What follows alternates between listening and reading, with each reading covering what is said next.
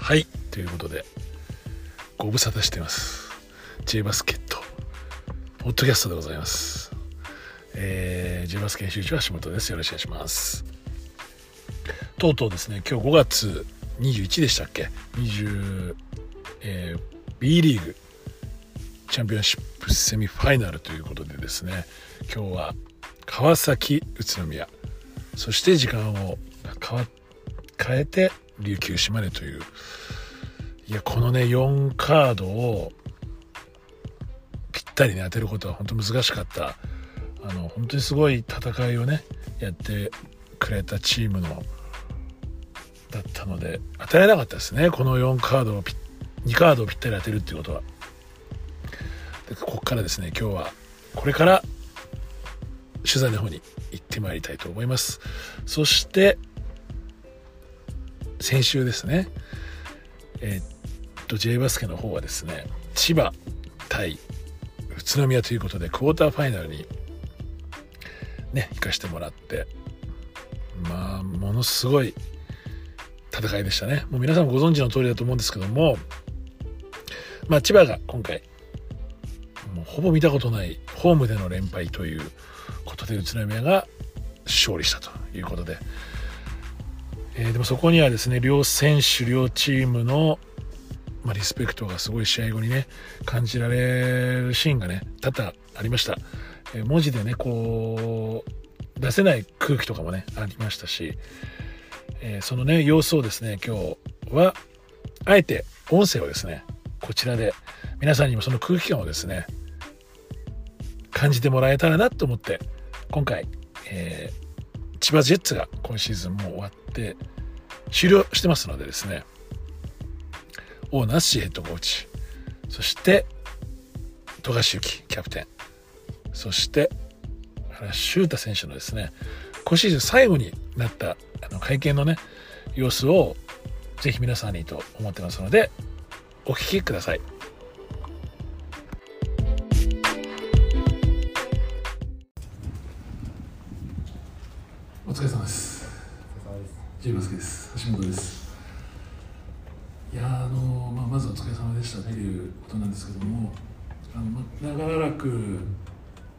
B リーグを牽引されてきて、まあ、回数で言うと4回日本一になり、まあ、こういう形っていうのはなかなか見る機会がないシーンだったと思うんですけども、まあ、シーズンの通して感想もしくはまあ両方だったらありがたいんですけどシーズンを通しての感想と今回のえー、CS のなんか感じたこと今今はもう感じることだったりなんかありましたらいろんな方が、まあ、大野ヘッドの手話のプラスアルファその存在もみんな気に留めていたんで中で感想とかあったら教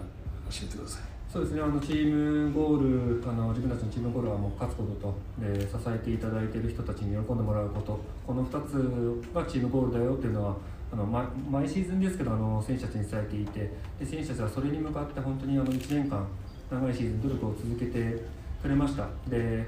まあね、停滞するあの時期もあればステップアップできた時期もあってそういうの、ね、のトライアンドエラーを繰り返してチームとして良くなろうという気持ちが本当に選手たちよく出てたと思いますしそれを押し上げられなかったのは本当に僕のあのコーチの力量だなと思ってます。ただあの本当にあの勝ちたいっていう思いが見えた最後まで諦めないっていう思いが見えたあの僕はいいゲームだったと思いますし、まあ、勝負の神様には微笑んでもらえなかったですけども本当に彼らに感謝しています。ありがとうございます。本当にあの今シーズンお疲れ様でした。ありがとうございました、はい、ありがとうございました。本当にまずおめでとうと。であの今年は龍造が笑う番だよ、えー、セミファイナル頑張ってねっていうことは、はい、伝えました。あの本当にねあの龍造と5年間あの死ぬ匂い削って、まあ、1年目にねあのブレックスさんのホームでズタボロにされた時からあの本当にメンタリああいう強いメンタリティーが必要だとあの6年間やってきましたし本当に常にあの意識してる意識して戦ってきた相手なのでまず本当にあの、シーズン本当にお疲れ、まあ、本当に長いシーズンをねあの戦うって、ま、ヘッドコーチって楽じゃないんで。実際あの本当にタフだしストレスたまるし、まあ、その中でね彼と一緒にこうやって長い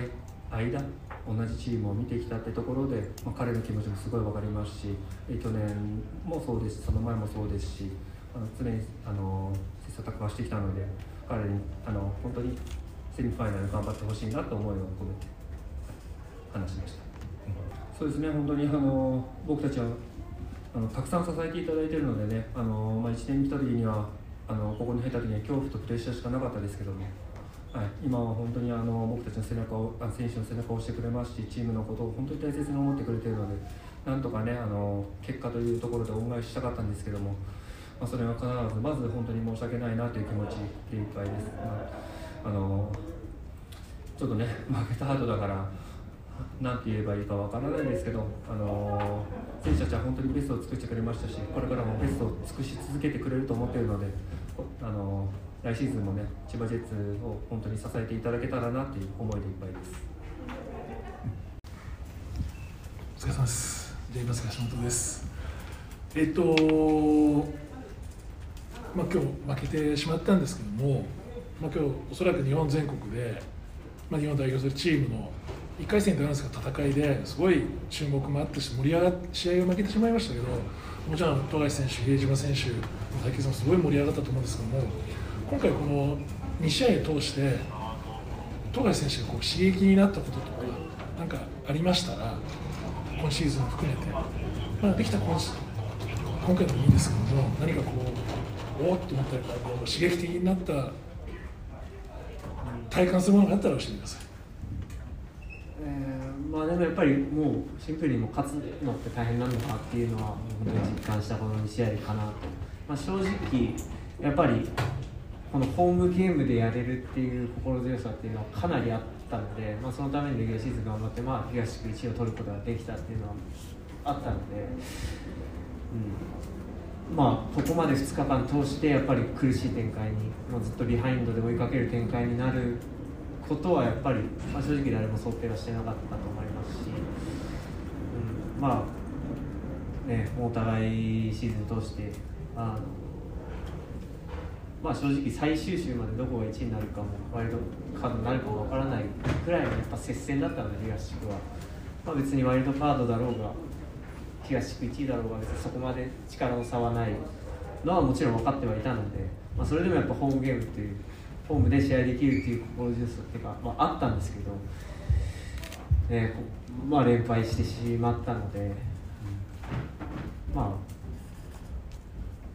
本当に勝つことのもう大変さっていうのを実感できた。プラス今までこうやってファイナルまで、えー、毎年のように天皇杯と、えー、B リーグ含め、まあ、行ってきたこのチームっていうののこの成績っていうのもやっぱりすごくなんだろうな、まあ、感謝も含めはい、そういう気持ちにもなりました。ありがとうございます、えー、お疲れ様でした。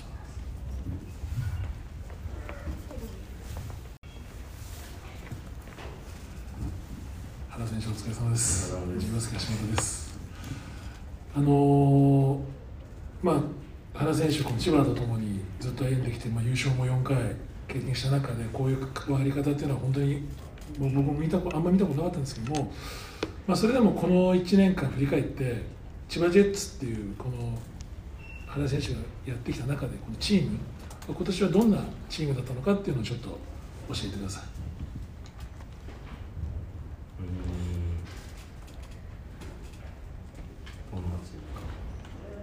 この1年っていうよりはこう大野さんが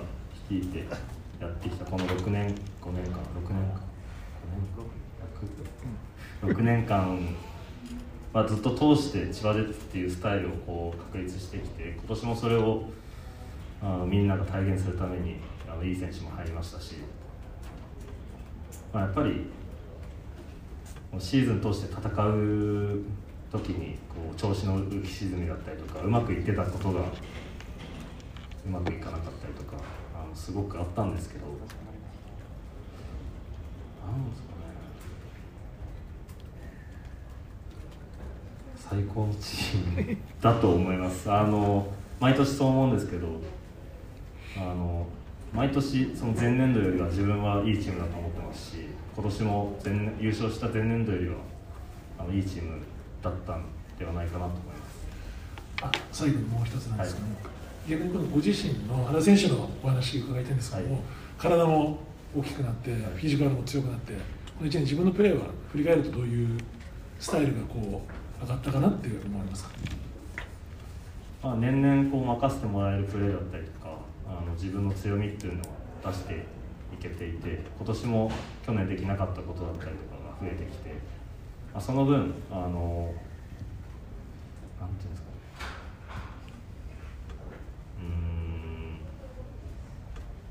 綺麗にやろうとした部分もありましたけどその中でもアシストだったりとかあのペイントアタックっていうのはもっともっと武器にできてできると思いますし今シーズンもすごく手応えがあったので、まあ、今シーズンもちゃんとステップアップできたのかなと思います。ありがとうございます。お疲れ様でした。ありがとうございました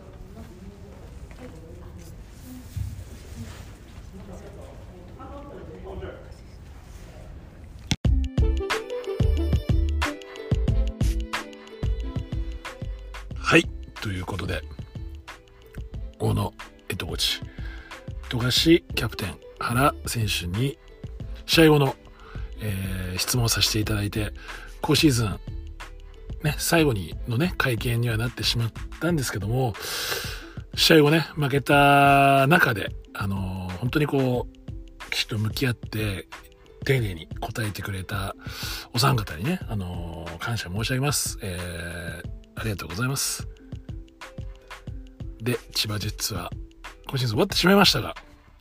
ここからまた、ね、新しいスタートということで、えーまた来シーズンに向けてね、始まっていくと思うんですけども、今はゆっくりね、休んでいただいて、